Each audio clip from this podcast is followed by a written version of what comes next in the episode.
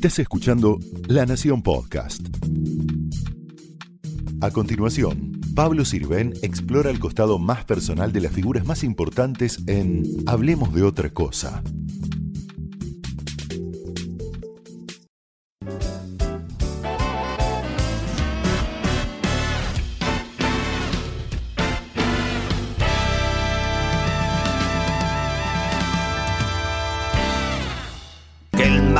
No apague tu risa. Que el equipaje no lastre tus alas. Que el calendario no venga con prisas. Que el diccionario detenga las balas.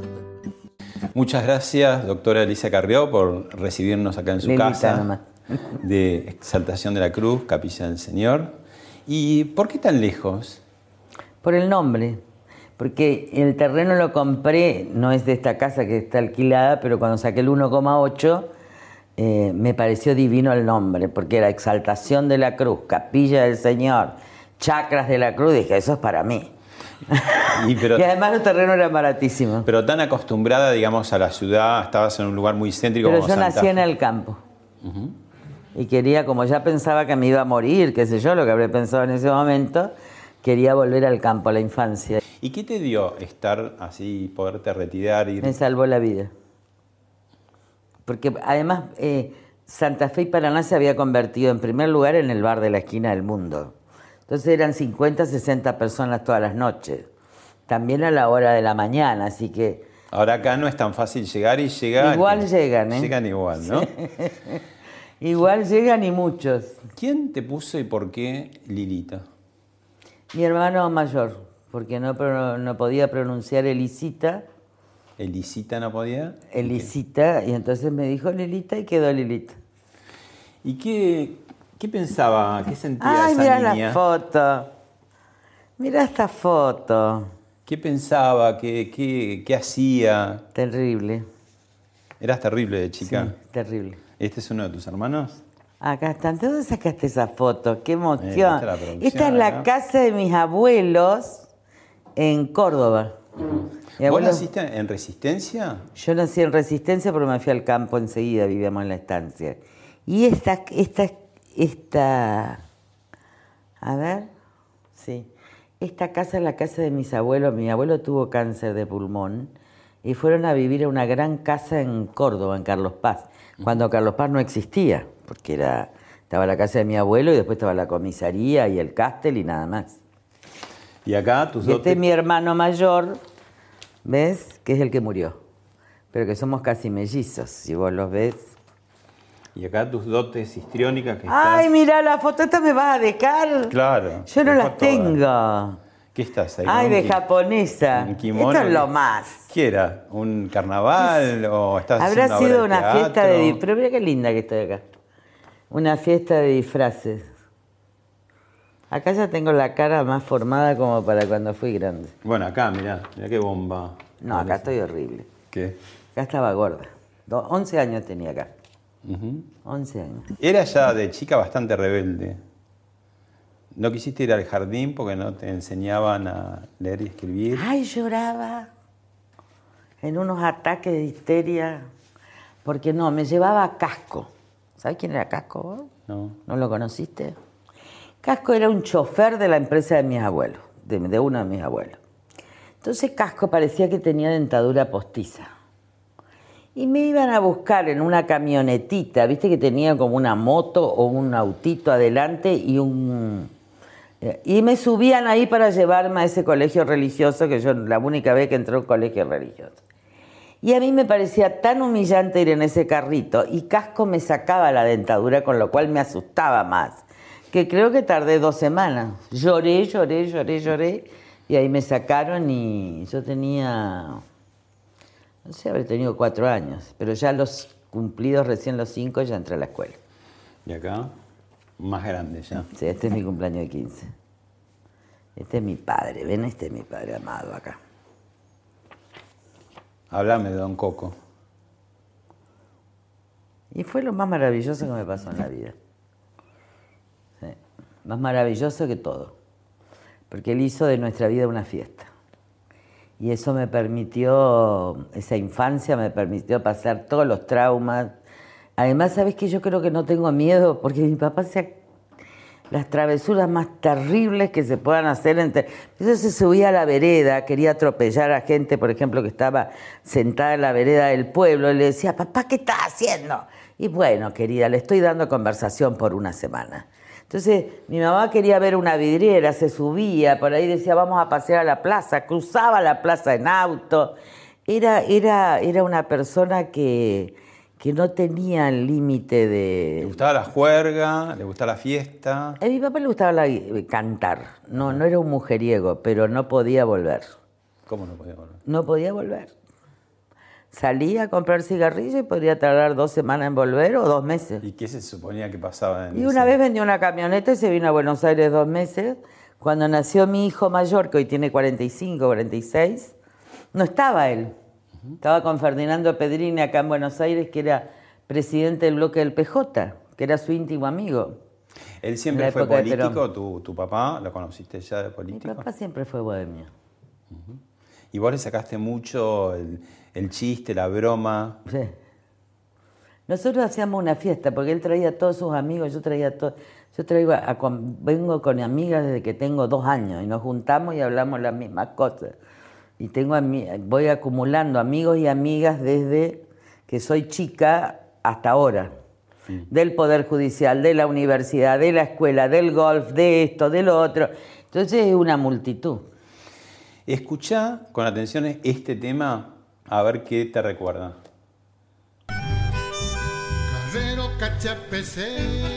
Ah, la púcora, oh lucero se un mamán de puar. ¿Qué es un chamamé? Es un chamamé, en guaraní. Que mi papá lo cantaba en guaraní en inglés. Entonces hay una parte que decía, a mí me gusta tomar whisky a cantar en guaraní. Y los chacareros lloraban de la risa y en cada chacra estaba el armario con llave con el whisky para mi papá, con el Johnny Walker o el Smuller. Y entonces ahí se mataban chanchos, se mataban Amaba, amaba esa vida. Iba a todos los velorios. Y pasaron este tema, me parece, también en el velorio de tu padre, ¿no? Sí, sí, sí, lo cantamos con el arpa. Ahí... Lo cantó el coro Los Tijatá, que somos el coro nuestro, que somos 18 primos, que éramos el coro de la estancia de él. O sea, tuvo un velorio acorde a lo que fue su vida. Fue un éxito, sí. Fue un éxito. Fue un éxito. Así dijo mi hermano, fue como el velorio de Badiño. Además vos estabas en el, entierro, ¿no? En el velorio, y sentías de repente la gente venía y lloraba. Se inundó la casa. Y eso que mi mamá dijo, no saquemos participación, porque si no esto va a ser una locura. Y, vos después de repente venían las carcajadas. Claro, eran de las historias de él. Y cada vez que nos acordamos de él, es, es una risa para mis primos, para para mí, para los amigos, incluso Alfonsino, una vez era íntimo amigo Raúl. Eh, antes de morir Raúl yo me voy a verlo al octavo, noveno, donde él vivía con su señora. Y, y él, creo que fue un tiempo antes, no, después de un accidente o antes de morir. Sí, que tuvo un accidente en el sur, Algo así. Yo ya iba al sanatorio, pero después lo fui a ver allá a la casa. Yo iba a la casa familiar. No iba al quinto muchas veces, iba directamente. Y ahí me dijo, mira, yo conocí muchas personas en mi vida, pero como tu padre yo no conocí ninguna. Y, es cierto, yo no volví a conocer, y no porque tenga un complejo de Edipo, sino porque, mm, no sé, era un hombre muy culto por un lado, porque había estudiado en colegios ingleses, había estado, estaba preparado para ser heredero y fue un fracaso capitalista total, pero amaba la vida y tenía una sabiduría de vida. Y sabéis que yo aprendí de él la igualdad la igualdad. Todos somos iguales. Y en ese velorio estaban las prostitutas enfrente de casa, el carnicero, el, que ilustra los zapatos, viste, que estaba en la esquina de la, de la plaza, la otra cuadra, el gobernador, las íntimas amigas de mi madre.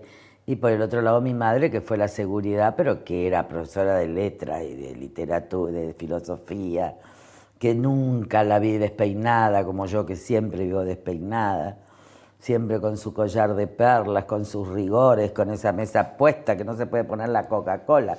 en la mesa. Eso es uno de los traumas que me quedó de mi madre. Veo una Coca-Cola en una mesa y empiezo a los gritos. Vos no fuiste reina del Chaco, pero sí de la facultad, de la Sí, primavera. eso es toda una mentira que la inventaron en crónica para decirme Miski Tilipi. De ahí quedó mi chaco. No, no. Pero ¿qué fuiste? ¿Fuiste, estuviste? en- Bueno, salíamos. éramos Tenías tu levante, digamos. Eras... Fuertísimo. Bueno, no, sí, sí. Fede era reina de primavera, esas cosas. Éramos Esas cosas más de colegio, Tres ¿no? de colegio, de primavera, de fiesta, de boliche, de todo. Saliste mucho, te diste el gusto. Muchísimo. Y Teníamos este- una barra enorme. Ah, y este, mira qué linda que estoy acá. Saca al marido así. ¿Sabes que lo cortamos en una, en una cosa de familia? ¿Te tienen a vos ahí Hay de una novio? gran foto de familia que la hicimos en el patio de una tía mía en el pueblo. Y entonces yo estaba acá y acá estaba este marido. Terminaba la foto. Siempre trataba de sacarme en la última parte por si acaso teníamos que cortarle el marido. Entonces cuando me divorcié lo cortamos la parte ¿Este del es tu marido. primer marido? Este es mi primer ¿Tuviste un hijo con ese marido, dos Sí. con otro? ¿Y tuviste, digamos, un cuarto Tenía hijo? 16 años acá. ¿Cuánto? 16. Ah, te casaste re, re joven. Ya había terminado el primer año de la facultad. Tenía 16 años, sí. Tenés tres hijos, digamos, pero tenemos también un cuarto que no, no fue hijo tuyo, pero Cinco. muy querido. Muy... Cinco más. Ajá. En realidad quería- yo tuve uno que tiene 46, que es el que dicen barbaridades, por favor no le crean, es todo, que es extraordinario y, y vive hace 20 años afuera. Y vos trataste de preservar mucho a tus hijos. Sí, sí. Y ellos también vivieron... eh, No digamos, tiene nada que ver con la política. Vos no... Además aprendieron a esconderse. Yo voy por la calle y ellos desaparecen. Y hacen distintas cosas, digamos. Sí, distintas sí, sí, ocupaciones. muchos se dedican al arte, dos se dedican al arte, el otro es abogado, pero creo que va a ser música también. Me parece que todos salieron un poco como yo, están más tirados a, a la literatura. ¿Cómo incide eso, no? Y, y se agarraron con, digamos, tu hijo mayor. Bueno, ya terminó, ya se mandó a Google, es toda una... Yo para tranquilizar a la gente ha sido una bastarda mentira, pero gracias a Dios ya, ya terminó, ya se, se, se probó absolutamente su falsedad y bueno, ahora ganaremos millones en un juicio. Mm. Ahora te voy a hacer eh, escuchar y ver a una de tus amigas, Tata Quiroz, que tiene algo Ah, para contar, una Tata, anécdota. preparaste. Está- estate atenta porque vas a tener que completar la anécdota. Bueno, entre las charlas serias que teníamos sobre la fe, el perdón, el arrepentimiento y demás, seguro que eh, recordamos muchas donde también nos divertíamos mucho. ¿Sabes de qué me acuerdo ahora? Aquella vez que íbamos cruzando la provincia de Chubut de este a oeste con Irma, con la Yoya y con un, un montón de gente más. Vos habías establecido como criterio no cenas en los actos de campaña. Llegamos a Esquel, yo me pasé todo el viaje convenciendo a Irma que no ibas a ir a la cena de la Yoya. Llegamos a Esquel y que me dijiste que sí, que ibas. Entonces nos peleamos. Y después fuimos a la casa de Yoya. ¿Con quién me encontré? Con tu íntima amiga de la infancia. Era de Dios. Sí, es una gran amiga, un roble. Ella estuvo ocho años presa con dos consejos de guerra. Así que es una Porque era mili- militante de... es militante montonera. Ajá. Y estaba, y nunca habló. Es un roble. Era la que cantaba en la cárcel de Devoto. Entonces salía a cantar y cantaban todas las presas. Y yo, que ella vivía en Resistencia, pero pertenecíamos a lugares distintos. Ella era más grande que yo y además yo iba al golf, esta era una nena, eh, una nena de la ciudad, de la rural. Y cuando nos encontramos, nos encontramos un día en la Alianza, en el Frepaso, y yo dije, tienen mi banca, pero no van a tener mi voto, que fue con reforma laboral. Dije, van a tener mi banca, pídanmela y la tienen, pero no van a tener mi voto ni van a quebrar mi conciencia. Y empiezo a llorar en el interbloque de la Alianza. Y ahí salgo y me dice, vos no te vas a quebrar. Y era una con unos rulos, viste, como decía Nacho, la tenía, la, "Sí, sí, sos rulo, porque Nacho, primero, mi hijo más chico que hizo todas las campañas con nosotros, odiaba a la tata, porque era la que, la que me determinaba que ahora teníamos acto o conferencia de prensa. Y Nacho se ponía furioso, ahora se aman, ¿no? Entonces él, ella, él se iba a los jueguitos, tenía cinco o seis años. Y con ella hicimos el partido. Con ella hicimos el partido, en el 2001, 2002, que fue terrible. Vos sabés que el aire era tan espeso que apenas vos ibas caminando, ibas abriendo la energía. Mm. Y así recorrimos el país, hicimos el partido, que fue cuando me presenté a presidente en el 2003. ¿Tenés amistades de, de muchas ideologías? Sí. Sí, en realidad mis, mis mayores compañeros de, de ruta, mis, mis grandes amigas de, de la infancia no tienen nada que ver con la política. Eh, ¿Y las seguís fre- frecuentando? obvio, y hablamos de los mismos temas que cuando teníamos 15. Del novio que una tenía cuando tenía 14. to- to- Todas las conversaciones son iguales. Y somos, ¿Qué son, casadas, somos un viudas, grupo- solteras? Solteras, viudas, casadas, pero todas eh, fuimos amigas de que tenemos 4 o 5 años hasta ahora. Son casi 60 años de amistad. ¿Te dejó algún rollo haber sido fiscal de Estado en la época de la Es que yo no fui fiscal de Estado. Si yo no puedo por edad. Claro, eras muy chica. ¿no? Claro. A ver, en la época que ellos dicen que yo fui fiscal y que fui etcétera, yo me recibo con 21 años. Me recibo en el 78. En 21 años recién cumplidos. Así que ahí empiezo a hacer docencia. Y Margarita Belén había sido dos años antes incluso. Obvio, si en Margarita Belén está el íntimo amigo, un íntimo amigo mío, que es Fernando Pierola, que es el novio de mi íntima amiga, de una de mis íntimas amigas de la infancia, mi compañera de banco, de María Julia Morresi, que el padre era profesor. Es más, la madre siempre me agradece que estuve en la casa cuando, cuando la logramos rescatar. Así que no, no, la verdad es que fue una, una de esas atroces mentiras porque incluso mi padre con Raúl Alfonsín y entonces había Arguindegui, creo que era amigo de Alfonsín, El ministro del Interior. se salvó mucha gente y de hecho el pe- eh, dos peronistas estuvieron presos en mi casa un año, porque mi mamá conseguía que en vez de, ester- de estar presos iban al hospital y después iban a casa. Dan Pedrini, que era, que era Monto, estuvo preso en mi casa un año y, este, y vivía en mi cuarto. Y- ¿Y tu irrupción en la política es... eh, las digamos, reuniones del peronismo se hacían en mi casa. Y ahí yo escuchaba cómo había peronistas que delataban a otros peronistas. Pero por esas reuniones. Y mi papá se iba al campo. Porque mi papá- en mi casa siempre, yo no, no- no- no conozco la antinomia. Porque él fue compañero en la Inmaculada de todo el mundo.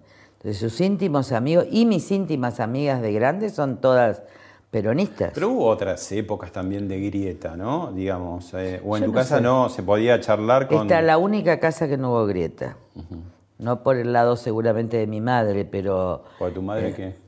Bueno, mi madre era, era bastante antiperonista. Eh, pero ahí se dividían hasta las familias, pero nosotros no. Nosotros no porque, por ejemplo, mis hermanos son los íntimos amigos de... de- mi hermano más chico era el íntimo amigo de Juanjo Vittel, que es el hijo más chico de Vittel. Tu irrupción en la política grande se da a partir de eh, la reforma de la Constitución en el año 94, digo, cuando la gente te empieza a, a conocer Yo mucho. nunca estuve en la política. Yo soy muy conocida antes porque Por las era y- porque era jurista, porque era Sí. profesora titular de Derecho Constitucional desde los 26 años. Mm. O sea, entro a los 21, a la- pero soy titular de cátedra y después por concurso a los 26 años. Así que era jefa de cátedra, mis adjuntos tenían 10 años más que yo y mis alumnos 20, 10, qué sé yo. ¿Eso podríamos decir que es tu verdadera vocación, la de enseñar? Sí. Bueno, también la política es eso, ¿no? La política, eh, como la sabiduría, eh, hay algo del maestro, si no, no hay nada.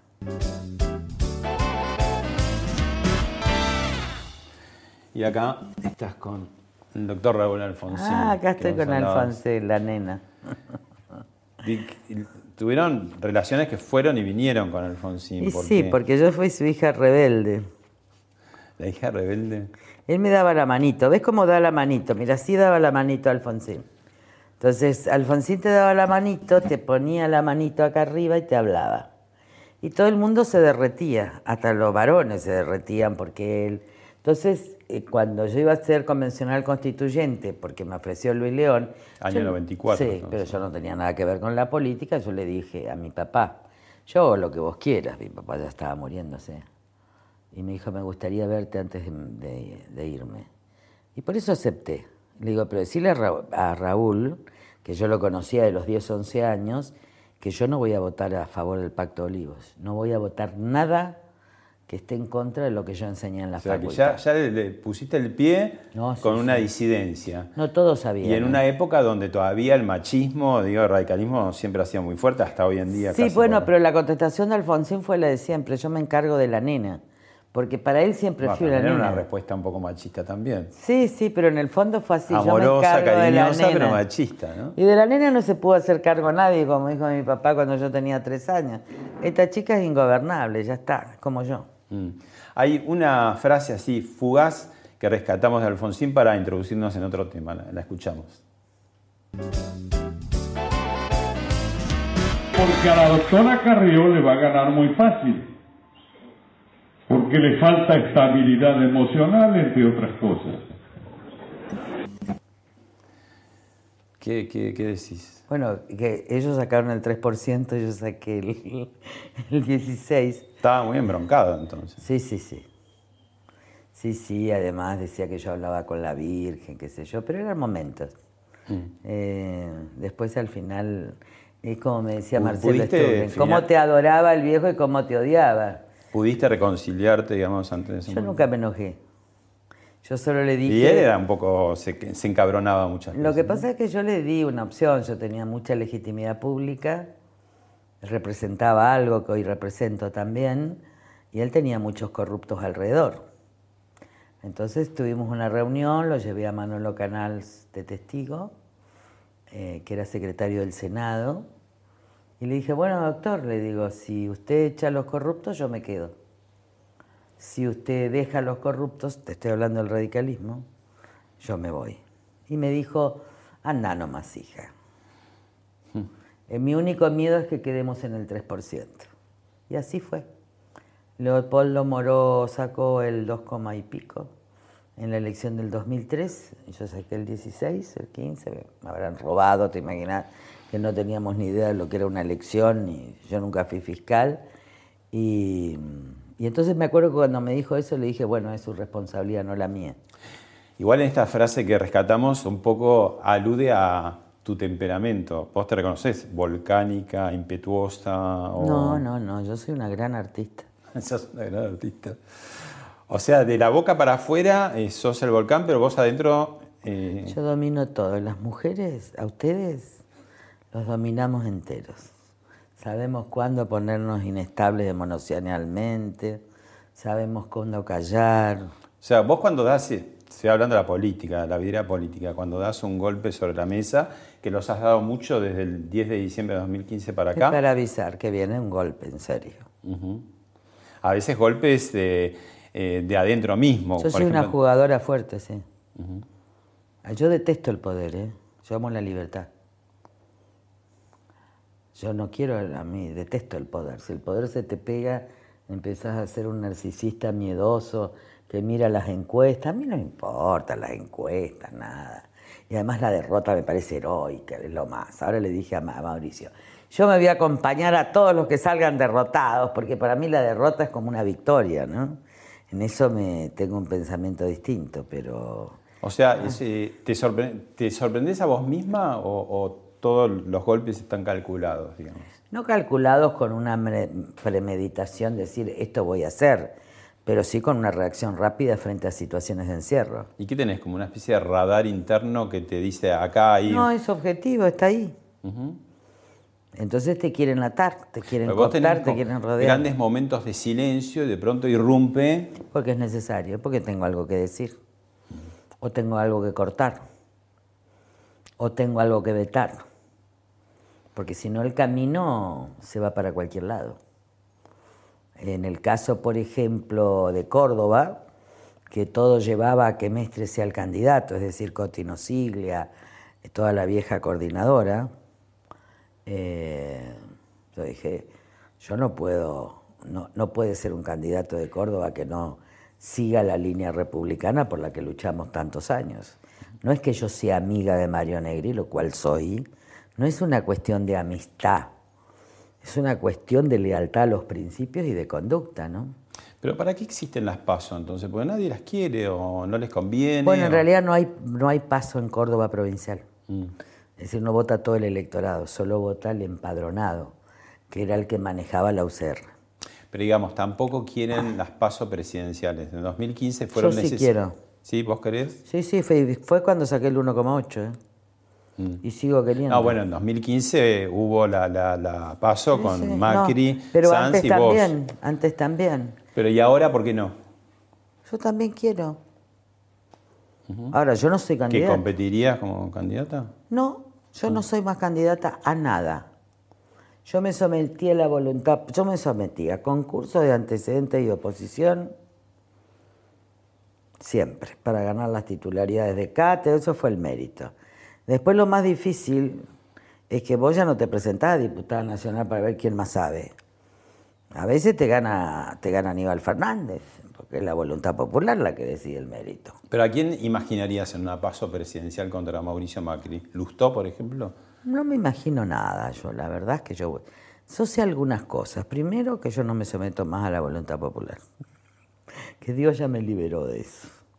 Ganando, perdiendo, siempre fui, siempre agradezco a la gente, pero ya no. No vas a competir más. No, quiero decir lo que quiera, que si- en no quiere decir siempre que, dije. que anuncias tu retiro. No, no, yo la lucha por el humanismo va a seguir hasta el día que no esté más. Y seguramente después también voy a ser un fantasma eh, eh, luchando por el humanismo. No, no, esa lucha no, la, la lucha por el sentido de tu vida no. Ahora, la política también voy a irrumpir.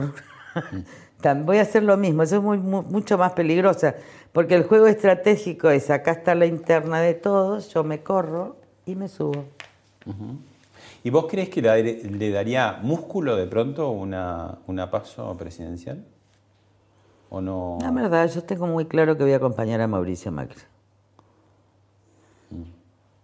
Porque me parece que es un hombre que nadie valora lo que, todo lo que ha dado. Ha entregado su familia. ¿eh? Él ha entregado su familia al proceso.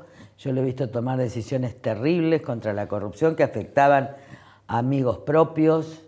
Eh, vos pensás que nadie sabía, pero ¿Te sorprendió Macri? Porque vos, digamos, antes... no, no, no en- me sorprendió. Pero antes en la política, en algún momento era Bueno, un era, límite. era hijo de Macri. Sí.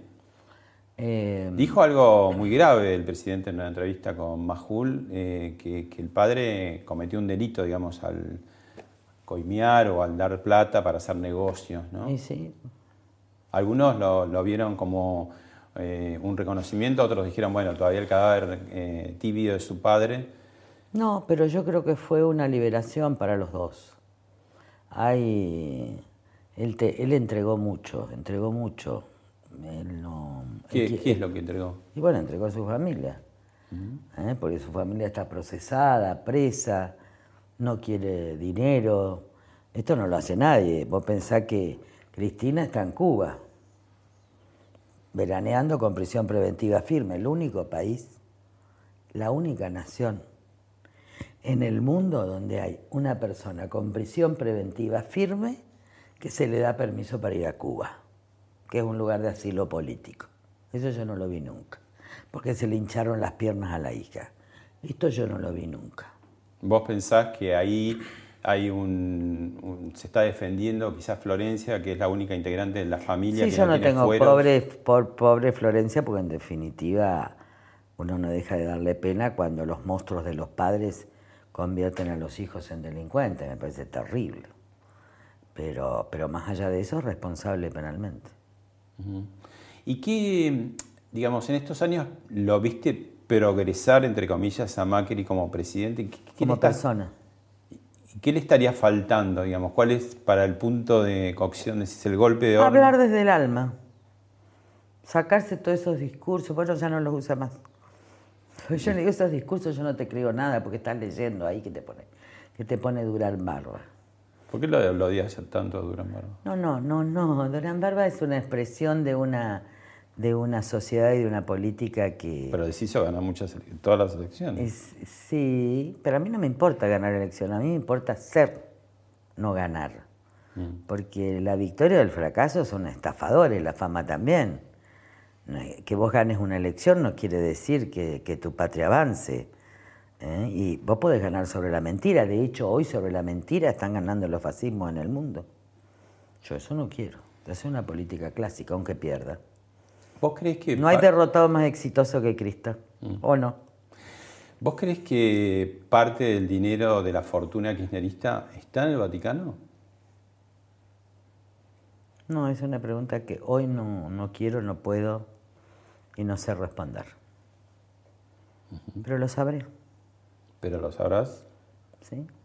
estás investigando. Ahora este señor, Jorge Sonante, no, no está en sus cabales, aclaro que ni lo conozco, ni sé quién es, y me saca a mí de apoyo, etcétera, no. Pero que Cascallares, que la esposa de Moreno, manejaba las do- donaciones al Vaticano, eso es algo terrible de por sí mismo.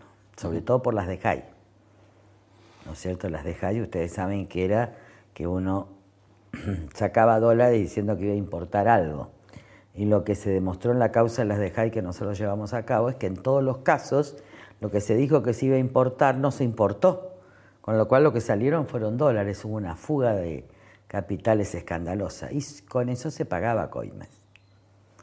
Tanto por de Jai de servicios al exterior como de Jai. Están todas las grandes empresas. Esa es una causa NN que tengo en lo penal económico. Ya son seis años del papado de Francisco Jorge Bergoglio. ¿Y qué, cómo, cómo lo vas viendo? ¿Cómo lo viste? Yo no, lo vi. Yo estuve una larga relación con él, muy personal. Él sabe mi secreto. Eh, tu- tuvimos una relación personal, nunca fue mi confesor. eh, al contrario, hablábamos de cosas que no tenían que ver con la política. Yo no, nunca hablé de él de cosas políticas, sino puramente espirituales. Digo, y de espirituales en el sentido no de si tengo congojas, si creo o no creo, sino fuertes conversaciones de tipo, de tipo teológico, etcétera. Y después ya no lo vi y cuando ganó estuve contenta porque yo dije siempre que iba a ser papa, porque veía los- un cuadro y yo rezaba y me salía Bergoglio papa, bueno. Y fui papa. Pero yo estaba contenta porque yo no estaba loca, no porque Bergoglio fue papa. Y después yo al Vaticano no voy, yo voy a Jerusalén. Yo creo que Cristo no podría entrar al Vaticano. No pega el Vaticano con Jesús. No pega tanto oro con Jesús. ¿Por qué Cambiemos no puede derrotar la inflación? Porque la inflación va a existir hasta que no haya una garantía de estabilidad. Y esa garantía de estabilidad no va a haber hasta que el mundo y nosotros mismos sepamos que Cristina no va a gobernar. Mientras Cristina sea candidata a presidente, el miedo va a existir acá y afuera, porque es como decirles, bueno, va a ganar Maduro. Si yo tengo capitales y me dice va a ganar Maduro o va a ganar Chávez, si volviera de otra vida, que es el pajarito que ya habla Cristina, entonces la gente no invertiría, es racional. ¿Qué le pasó a Cristina? Porque vos trabajaste mucho con ella, tuviste mu- muy buena relación, fueron socias, entre comillas, legislativas, trabajaron eh, proyectos importantes, ¿no? ¿Se convirtió en otra persona o, o- o ya ahí vos veías cosas? Ella tenía problemas de identidad, pero yo la quería por eso, ¿Qué problemas? y de seguridad. Francamente creo que las personas así muy altaneras, que atropellan todo, tienen unos problemas de inseguridad terribles. Ella tenía inseguridad de clase. Ella quería ser una nueva rica con joyas, con esto, con lo otro, y en el fondo denotaba, despreciaba a los PJ, a las mujeres peronistas, que yo las amaba, me divertía. Las mujeres menemistas yo me divertí tanto, eran tan coloridas, tan, me adoraban. Entonces ella nunca quiso ser peronista, no quiso nunca decir que había sido pobre, o sea, ella se montó una mentira eh, y la verdad es que yo comprendía esas cosas porque fui una privilegiada de chica Entonces sé que en las grandes ciudades, en las pequeñas ciudades de provincia, como La Plata u otras, se generan esos resentimientos. es casi una, una desclasada.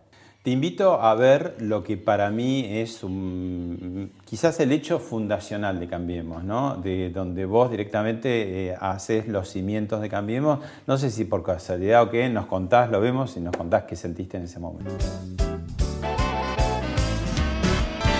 hoy está amesetado. Se le ha hecho mucho daño con estas especulaciones.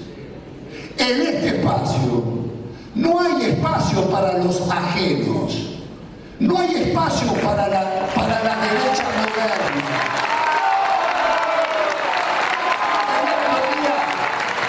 Una chica me dijo, Pino, ¿usted sabe en qué se diferencian los tres pollos?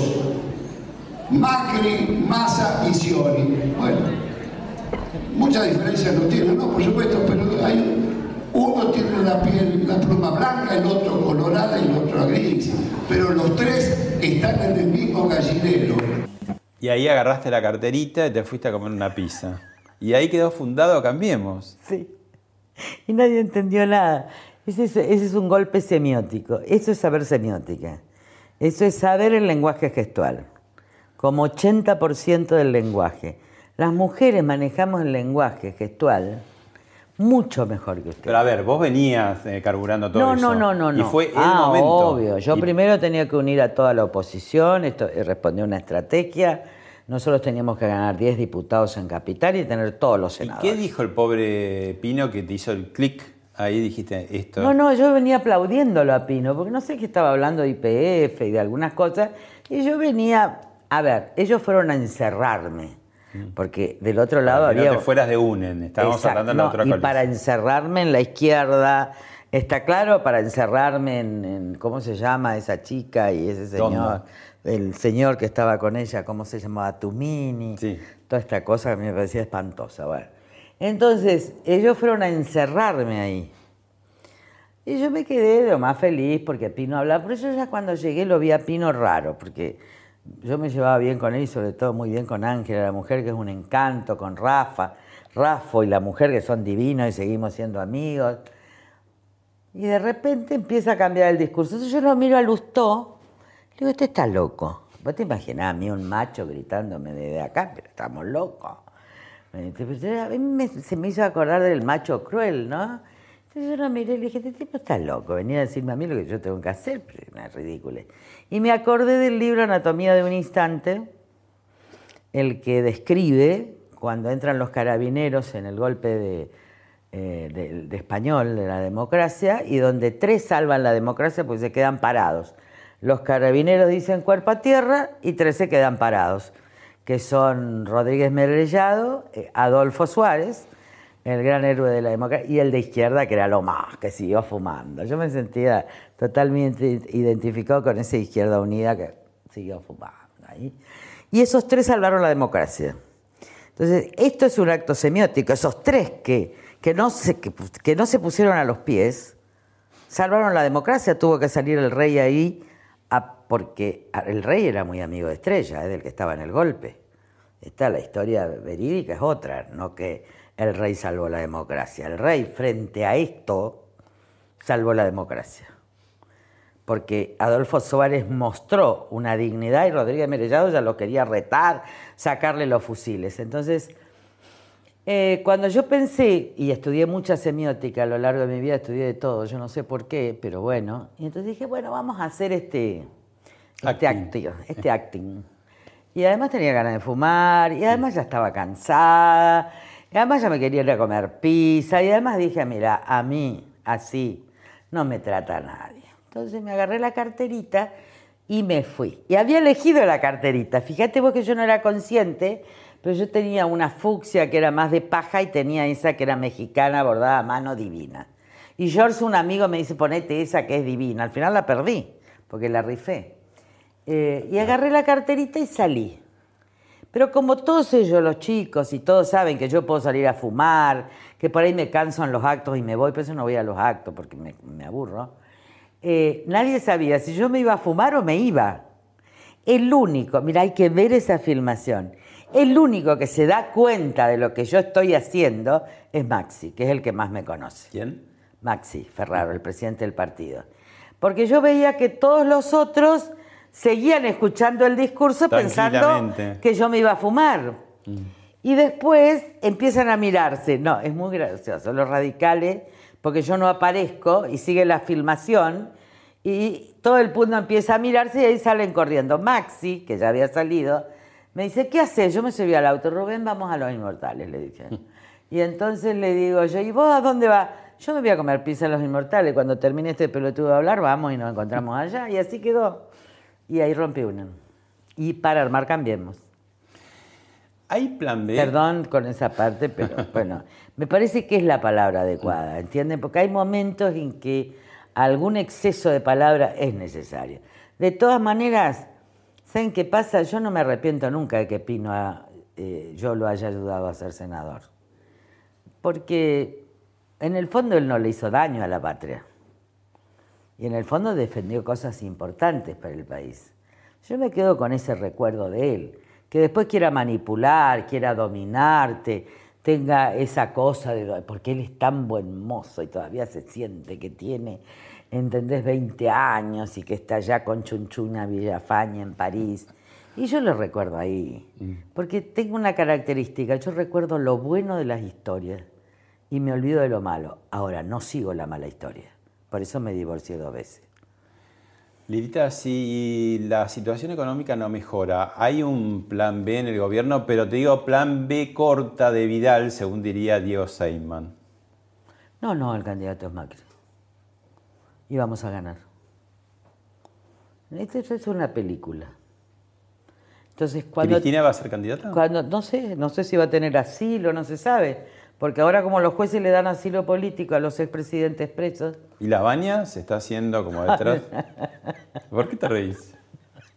porque me acuerdo de los soquetes. Pero ojo que de Menem se reían de las patillas y mira, después Sí, sí, tuvo sí. 10 años. Sí, bueno, yo le gané a él sin nada y todo el estadio le apoyaba a la baña y tenía en el 2007 y ya parecía como tortuga, no sé qué pensarán ahora. No lo ve, hay gente en el gobierno eh, que está un poquito nervioso con la baña. Bueno, ¿no la te gente cuando se quiere poner nerviosa se pone nerviosa por cualquier cosa, la verdad que tiene todo el mundo derecho a ponerse nervioso. ¿Tenés miedo de ir a la cárcel? Ah, este estuvo brutal. Tenés varias de esas, ¿no? Sí. La- las memes que te armás. No, yo no me me armo, mira. Esto me puse el otro día. Y acá están tus famosos anteojos de 60. Ah, los tengo. Por favor, tráeme mis anteojos de 60. Que son de verdad. Y esta cuando debajo del auto para Ah, esta es, la más, esta es lo más. Esta es lo más. Esta circuló, fue, fue trending topic mundial. Y esta es la primera de todas que fue los patitos si los tenés en fila. ¿no? ah, ¿Te mira, esta me la tenéis. ¿Cómo buscaste toda esta foto, verdad? Esta de los patitos es lo más. Esta, ¿sabés que fue un chico? Después se hizo kirchnerista. ¿Cómo se llamaba? No me acuerdo de Santa Cruz. ¿Te acordás? Un periodista que me buscaba y yo estaba en la parada 1. Y entonces me dijo, Lilita, vamos a hacer un reportaje a las 9 de la mañana. Pero yo quiero, dice, que vos te saques con los Con los patitos. patitos. Entonces le dije, perfecto. Yo me saco con los patitos, pero vos te metés a las 9 de la mañana al agua. A mí me encanta el agua helada. Me Mira, lo que temblaba ese chico cuando tuvo que entrar y lo mojé entero, pero los patitos están, ¿eh? Son históricos, están en la casa de mi amiga ya. Lilita, Este año los vi. ¿No crees que el gobierno, al pedir el juicio político al juez Alejo Ramos Padilla, eh, sobredimensiona una causa que no tiene mucho, porque son como escuchas sueltas, ¿no? Y, y nada que ver con la causa de los cuadernos, me parece que no la pone eh, en peligro, ni siquiera aunque tuvieran que desplazar al fiscal Stornelli. A ver, no la pone en peligro porque paramos la operación. No la pone en peligro porque yo avisé que había una operación de la cámpora que se venía y obligaba a Riesque a salir. Porque si la la, la- la- la operación continuaba así. Pero ahora yo ya hice La la... operación empezó con Cristina en el Senado, con su declaración que no tiene privilegios, con Berbisky en el blog y después con Ramos Padilla, ¿no? No, no. Eh, en el blog saca después que yo saco el comunicado. Porque a mí me llaman el jueves a la noche, yo también estaba afuera, y digo, si es verdad, vamos a anticiparla, si es mentira, que quede como un Twitter más. Y ahí adelanto la operación. Ahora, lo interesante de esto es que... Cuestionaron que se usaron eh, escuchas de presos K que están en la cárcel que habían sido tomadas para otra causa, de Segovia, de la droga y qué sé yo, y de ahí se escucharon, digamos... Bueno, si uno en una escucha judicial escucha un delito, lo escucha. Es decir, que va a decir que no hay delito porque la escucha no. Estaba en el marco de una escucha legal, eso no es ilegal. Ahora, más allá del uso... Pero más allá de eso, yo recibo un sobre, le digo, abran y tiene esto. Yo no sé si es verdad o es mentira. Entonces, a la mañana, cuando efectivamente Valdés habla, y cuando después no sé quién otro llama al bloque, le dicen a los chicos, miren, que es gravísimo, etcétera, le digo, pongan todo en manos de la justicia.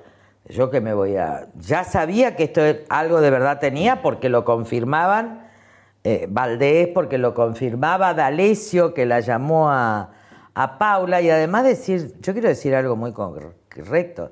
Si alguien tiene la culpa de que este hombre la haya llamado a Paula, soy yo. Porque yo lo vi una vez en el, bloque y ya me pareció delirante. Entonces lo traje a Esquetino y le dije, mira... Pero este no hay muchos de esos personajes, eso es lo que te quería decir. Todo el trasiego de la política, los servicios. No, no, a ver, cuando. No hay como un lodazal donde van a buscar legisladores, periodistas, no, no, service. Sí, obvio, el, Minetti, Kelly, este, Stiuso. ahora una pavada. Y este hombre, D'Alessio, como que parece un agente doble, triple, trabaja para. Me parece que es delirante y extorsionador. Pero ¿por qué le dan tanta bolilla, digamos, vos, por ejemplo? Porque la operación, yo te voy a decir, yo no le di ninguna. Ah, pero después lo puse a investigar a D'Alessio, pues yo estuve cinco minutos y no me pareció creíble. Mm. Porque yo tengo 25 años de operaciones encima. A mí me crearon eh, depósitos falsos con Olivera para hacerme perder la capital. Eh, me infiltraron en la comisión de lavado, extorsionaron a mis hijos, casi secuestran a mis hijos chicos, estoy hablando del año 97. Yo estoy acostumbrada a todas las operaciones del mundo que se te ocurran. Y además yo ya me río, pues no van a poder, yo voy a duplicar la apuesta.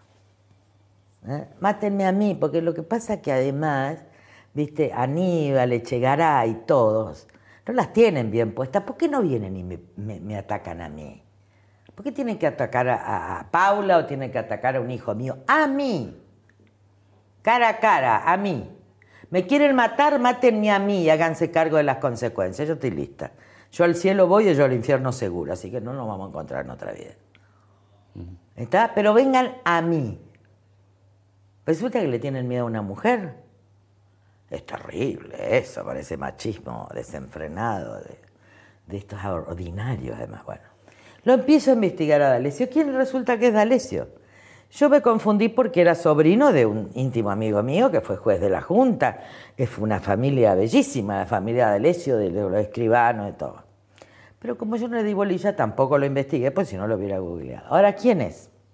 Es un hombre que trabajaba en un lugar en Juana Manso que en realidad estaba gerenciado, dominado por Echegaray y Rudy Ulloa que son socios desde cuando tenían la radio y era gobernador Néstor. En esa oficina donde estaba D'Alessio estaba Marcelo Mayo, que es un tipo de Quilmes que está ligado, estaba ligado a Aníbal Fernández y después se va con hinchadas unidas con Rudy Ulloa. Están las tarjetas, yo ya... Eh, ¿Qué día es hoy? Lunes. Ya está presentada el enriquecimiento ilícito eh, con todo esto. Están las tarjetas. Entonces ahí se hacían todas las de Jai se cobraban las coimas de las de Jai. Mm. Se hacían todos los trabajos sucios para llegar ahí para Rudy Ulloa. Entonces, ¿de qué conspiración me hablan? La verdad que era una conspiración de Chegaray, de Aníbal, porque todos los sujetos son de Aníbal. Fíjate que la operación contra mí también sale de... Pero bueno, estamos... Eh, María Eugenia está operando en todas las comisarías de Quilmes. Estamos metidos, estamos enfrentando la mafia en serio y en la hidrovía también, pero estos personajes son menores. El problema es no haber hecho eh, con seriedad un informe. Tiene autos de alta gama que a usted no se le ocurre. Eh, tiene bienes que a ustedes y el otro, el que denuncia, el denunciante, no saben el lavado de dinero que tiene en Miami, en otros lados, y eso registrado. Lidita, ¿salió mal el, desplazamiento de Lorenzetti en la corte? ¿Ahora hay una mayoría peronista? No, no salió mal porque no hay riesgo, no hay riesgo institucional. Si Lorenzetti seguía siendo presidente de la Corte, podía haber golpe de Estado. A mí no me importa el fallo, me importa que en caso de una crisis, el que suceda al presidente no lo quiera destituir al presidente. Y el objetivo central de Lorenzetti era destituir a Macri. Ahora ya no puede. ¿Te, te, amigaste o no todavía con el ministro de Justicia Caravano? Yo no tengo trato con imbéciles. En general me preservo. ¿Por qué decís eso? De todas maneras, la Cámara condenó a los exfiscales en el caso AMI, donde él ordenó no imputar. Este chico no tiene la más pálida idea de la dimensión de las causas que trata. No digo que sea malo, no digo que sea malo, pero ser imbécil también es un error, ¿no? Para ser ministro de Justicia. Imbécil lo digo en el, en el, texto de la Real Academia, ¿eh? es decir, falto de inteligencia. No lo decís como insulto. No, no es un insulto, es una descripción objetiva según la Real Academia Española. ¿Scioli? No sé. Es increíble la nación argentina. Todo vuelve, como si no hubiera pasado nada. Yo no sé, yo estaba pensando en la idea, ¿no? Pues decir que ya no quiero ser presidente. Pero si hubiera querido ser presidente tendría que cortarme una mano, hacer algo. ¿No? Porque viste que es necrofílica la Argentina. Eh, o le saca las manos a los muertos o vota gente que. ¿Está claro? La verdad que es terrible. La verdad que dar lástima por una situación. Yo un día le dije a un hijo mío que murió el año pasado y que lo adoraba, ser enfermo no es ser víctima. Es decir, tener una, una cierta capacidad, yo tengo discapacidad enorme, pero no soy víctima, soy privilegiada. Ahora, si vos me decís, tengo diabetes, tengo problemas cardíacos, me puedo caer en cualquier momento. ¿Por qué seguís fumando? Porque es mi marido. Hasta que no tenga marido no dejo de fumar. Es lo que hay del otro lado de la cama. Y sabés cómo se incendia. Por ahí me fuera de la política? Para, ¿Eh? terminar, para terminar te pregunto, ¿qué haces fuera de la política si tenés tiempo? Fiesta. Me gusta la fiesta. Mis amigos, las lecturas, la risa. Eh, ayer tuve dos cumpleaños y cuando voy de vacaciones vago todo el día. Eh, y me gusta conversar y estar con mis amigos. Y ¿Tenés proyectos? Sí, va y Carrió. ¿Cómo es eso? Vai Carrió va a ser como una cosa así, donde voy a, vamos a diseñar ropa y vamos a vender ropa en eh, todos los precios y con cooperativas de mujeres que hagan túnicas. Vamos a hacer todo para viejas hippies. Porque yo a los 70 soy Frankie, ¿viste esa serie de Gracie Frankie? Donde Frankie anda y está todo. Yo nunca fui hippie, no me tocó. Así que yo a los 70 soy hippie, vendemos eso. Y bueno, después puedo dar curso de filosofía, arte. Vamos a hacer un centro cultural. Voy a poner el estudio. Tengo que vivir. Así que me encantó de nuevo desafiar. Eh, mi jubilación es, este, que está en el tope, es mínima. Ah, si me hubiera jubilado con el cargo que tenía a los 30 años, yo iba a ganar siete veces más hoy, si me jubilara por el Poder Judicial. Pero creo que fueron 25 años de entrega que tuvieron sentido y, yo tengo toda una vida por delante para, para ahora tengo que ahorrar y hacer plata para pagar las enfermeras de cuando esté enferma. Porque además yo estoy casi convencida que, que mi nueva casa va a ser un geriátrico nacional. No por, no por cobro, sino porque creo que me dicen, ¿por qué hiciste la casa tan grande? Para que nadie muera solo y nadie viva solo, porque la casa de uno es de todos. Gracias, Nilita. No, al contrario.